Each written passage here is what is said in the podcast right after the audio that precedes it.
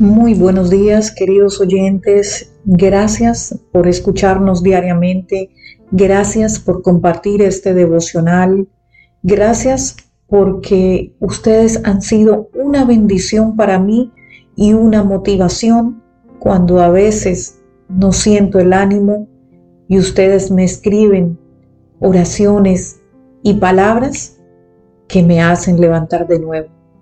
Ustedes dicen que este devocional ha sido una bendición, pero ustedes ha sido la bendición para mí.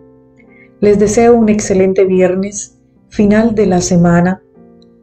Que el Señor nos ayude a hacer los preparativos para mañana sábado, día santo, día de dedicar nuestra palabra, nuestra oración y adoración a nuestro Padre Celestial.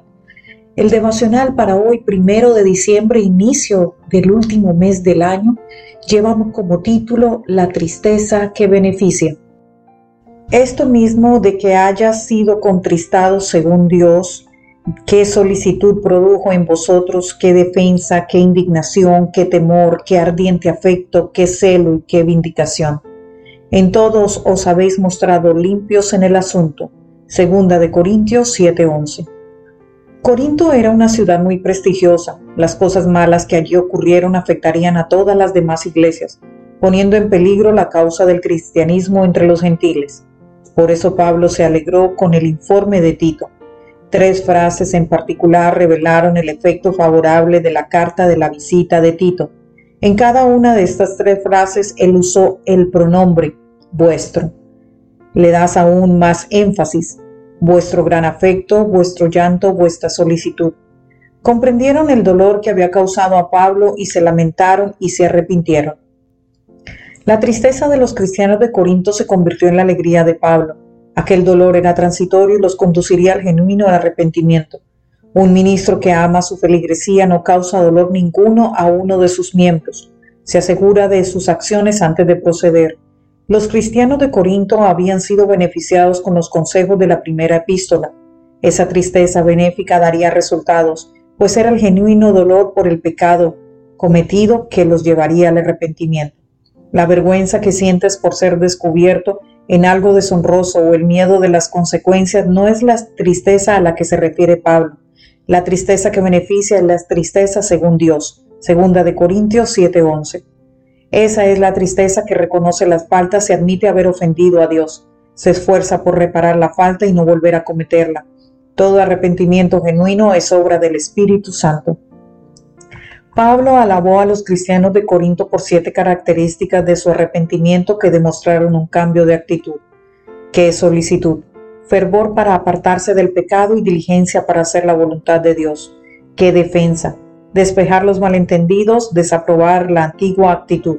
Qué indignación por haber apoyado conductas escandalosas. Qué temor, resaltar la reverencia de Dios. Qué ardiente afecto, el nuevo espíritu de compañerismo y comprensión.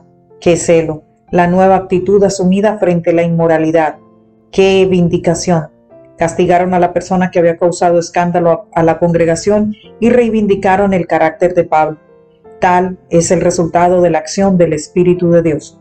Una reforma en la vida es la única prueba segura de un verdadero arrepentimiento.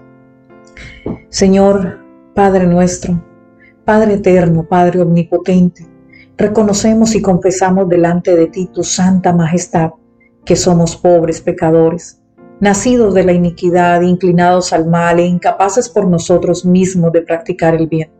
Confesamos haber quebrantado diariamente y de distintas maneras tus santos mandamientos y merecer así por tu justa sentencia la condenación y la muerte. Pero Señor, sentimos el vivo dolor por haberte ofendido y nos condenamos a nosotros mismos y a nuestras transgresiones con un verdadero arrepentimiento. Acudimos a tu gracia y te suplicamos con que nos socorras en nuestra miseria Ten piedad de nosotros, Señor, ten misericordia de nosotros. Tú que eres un Padre de bondad, misericordioso, que perdona nuestros pecados, porque aún así amaste a tu Hijo y lo diste por nosotros, que es nuestro Salvador.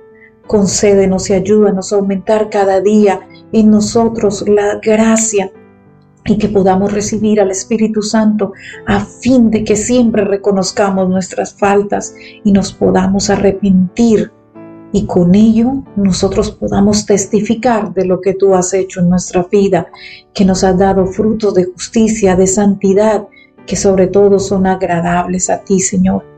Señor, tu palabra en el Salmo 51 dice, cuando el profeta Natán lo visitó después de que él se había unido a Betsabé, ten piedad de mí, oh Dios, por tu bondad, por tu gran compasión, borra mis faltas. Lávame totalmente de mi culpa y purifica de mi pecado, porque yo reconozco mis faltas y mi pecado está siempre ante mí. Contra mí, contra ti solo pequé e hice lo que es malo a tus ojos. Por eso será justa tu sentencia y tu juicio será irreprochable. Yo soy culpable desde que nací, pecador me concibió mi madre. Tú amas la sinceridad de corazón y me enseñas la sabiduría de mi interior. Purifícame con el hisopo y quedaré limpio. Lávame y quedaré más blanco que la nieve.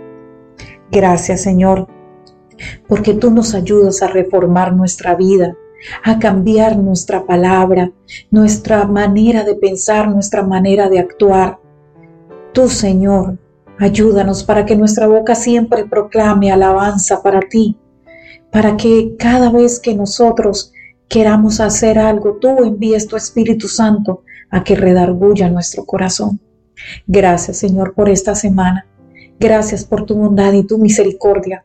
Guárdanos en el hueco de tu mano y siempre envíanos los santos ángeles para que siempre nos acompañen. En el nombre de Jesús. Amén.